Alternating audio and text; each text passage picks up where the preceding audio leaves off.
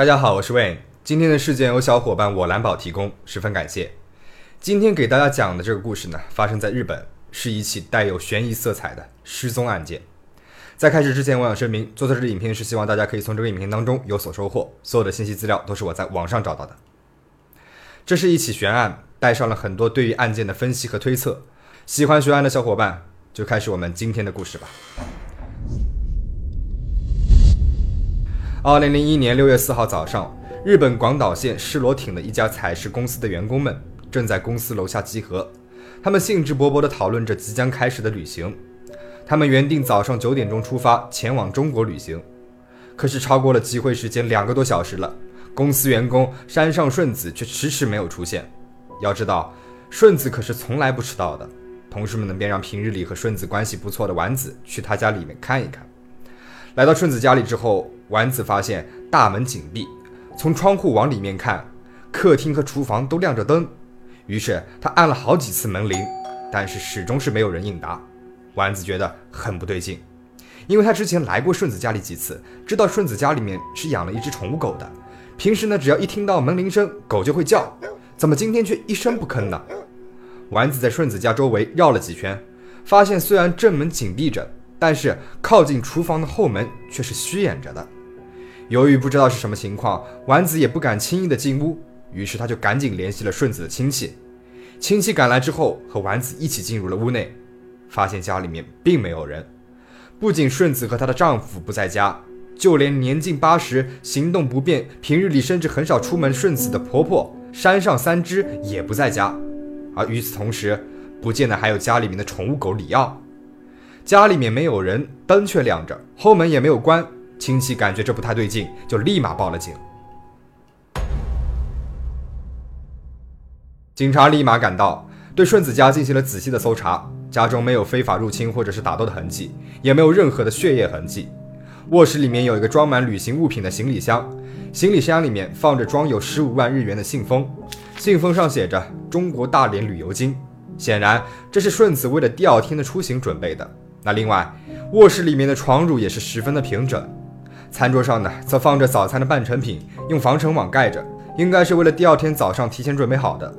警方还在顺子家中发现了两千万日元的存折，家里面似乎什么也没有少，就是少了睡衣和门口的拖鞋。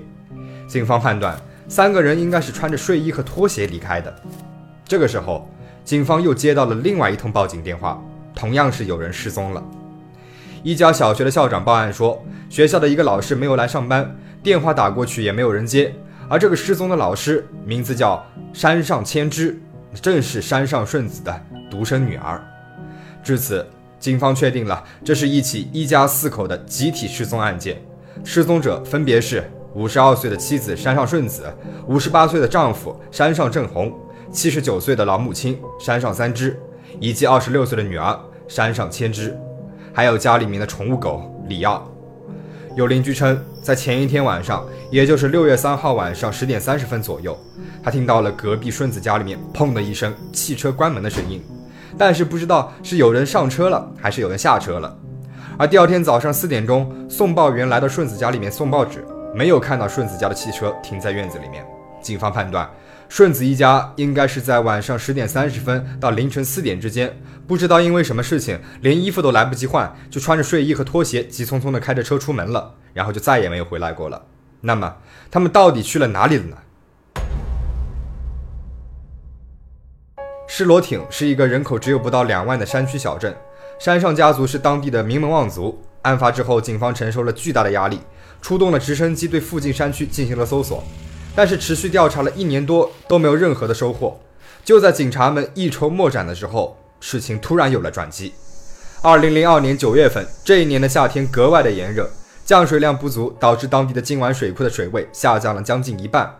一位路人在金湾大坝上散步的时候，意外的发现湖底有一辆倒翻着、底部朝上的小轿车。警方将车辆打捞上来之后，在车内发现了四具成人的遗体，以及一具疑似小狗的尸体。因为长期浸泡在水中，都已经高度的腐烂了。但是经过 DNA 的对比，他们发现这正是顺子一家和他们的宠物狗里奥。车钥匙仍旧是插在车上，四具遗体均没有明显的外伤。发现车辆不久之后，警方就公布了调查结论：已经掌握了顺子一家当中有某位成员企图自杀的证据。该成员在自杀时带上了所有的家庭成员，这是一起强迫自杀事件。警方称，为了保护个人隐私，就没有再透露更多的信息了。但是这件事情在日本社会是闹得沸沸扬扬的。好端端的一家四口人突然失踪，一年之后才找到尸体，警方又以自杀结案。联系到这中间的各种细节，不免让人各种推测。那这里我结合了日本的一些论坛里对这个案件的分析，让我们来推测一下：如果警方的自杀说法是成立的，那么到底是谁要自杀呢？还带上了全家。一女主人山上顺子，顺子失踪的时候五十二岁，在当地的一家采石公司上班。失踪当天，他已经准备好了公司集体旅行的所有用品了，他还做好了全家人第二天的早饭。这就可以看出来，顺子是非常期待第二天的旅行的。这完全不像是要自杀前的状态。那另外，据顺子的同事说，顺子失踪之前言行很正常，看不出有自杀的迹象。家庭关系方面，顺子和丈夫郑红少年时期相恋，不过受到了郑红母亲的反对，两个人甚至为了结婚曾经私奔过。后来，郑红的母亲逐渐接受了顺子，婆媳之间的感情也变得和睦了。而顺子和郑红几十年来感情如初，十分的恩爱。一家人关系都很好，邻居们也表示从来没有听到过山上家有过争吵的声音。第二，女儿山上千枝，千枝在失踪的时候二十六岁，是顺子和郑红的独生女儿。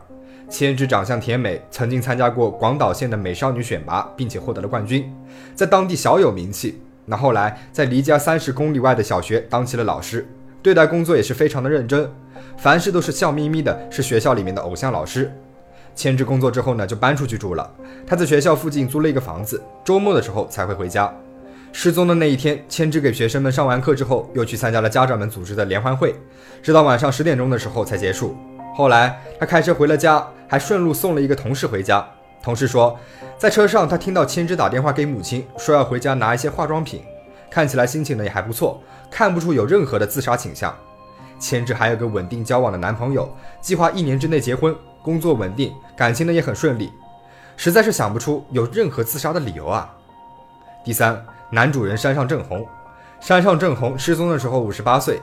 那一般中年男人想不开，有很多都是因为金钱上的压力。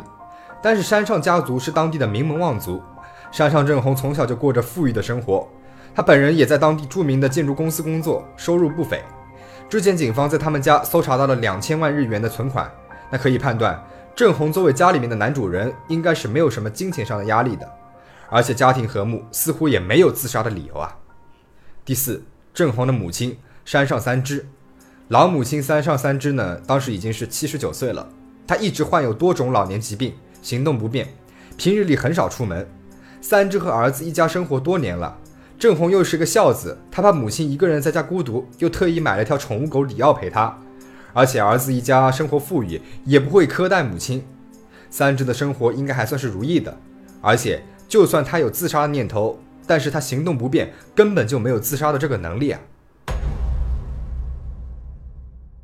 后来庭里面突然出现了一些流言蜚语，说顺子其实早就有了外遇了。他和郑红的关系并不如表面上那么好。郑红与顺子结婚多年，一直想让顺子辞职做一个家庭主妇，顺便照顾年迈的母亲。但是顺子不同意，两人因为母亲的关系早就有了嫌隙。后来顺子与公司的上司渐渐发展成了暧昧的关系。六月四号的集体旅行，这位上司也会去，所以有人猜测，那天当郑红下班回家，看到妻子兴致勃勃地准备旅行用品的时候，想到顺子对婚姻的不忠，一气之下就带着全家自杀了。除此之外，还有一个证据指向了山上郑红，那就是小轿车沉没的今晚水库是郑红所在的建筑公司所承建的。水库大坝两边装有防止汽车掉落的安全防护栏，而当时护栏没有任何毁坏的痕迹。要知道，一辆载有四名成年人的轿车重量约有一点五吨，再加上行驶当中的冲击力，如果从大坝坠入水库当中的话，护栏是肯定会有留下撞击和损坏的痕迹的。而大坝中间有一条建造的时候为了进出方便而预留的秘密通道，一般人都是不知道的。但是作为承建方的山上正红很清楚这条秘密通道的位置。从这里开车冲出去的话，不会留下任何的痕迹。但是，单单因为妻子出轨就要带着母亲和女儿一起陪葬，这通常是情绪经常失常、有一定精神失常疾病的人才会做出来的事情。有亲戚说，郑红的确是一个性格冲动的人，这一点在他当时和顺子私奔的行为就可以体现出来了。但是如果仅仅是用性格冲动来解释的话，似乎也还是无法让人信服。那还有另外一种说法，是认为山上一家的失踪和日本教师联盟有关。之前发生过失罗町的几十名教职员工被迫自杀的事情，其中还有包括了失罗町高中的校长，据说就是因为遭到了教师联盟这个组织的压迫和影响。而山上千之在失罗町当老师，而且他还那么受欢迎，据说日教组织里面的一个男人看上了千之。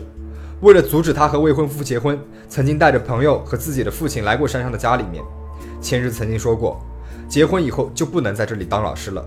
所有人推测，山上一家的失踪会不会和日教组织联盟有关系呢？虽然警方以自杀结了案，但是关于神隐和意外的说法也得到了很多人的支持。神隐是日本独有的词汇，在日本文化里面有被神带走、隐藏的意思。之前呢，我也讲过两起日本孩童的神隐事件，而案发的失罗町附近有一座大神将山，传说在江户时代有一位女佣叫阿夏，阿夏受委托去了大神将山，然后再也没有回来过了。村民们去山上拼命寻找，还是没有找到她。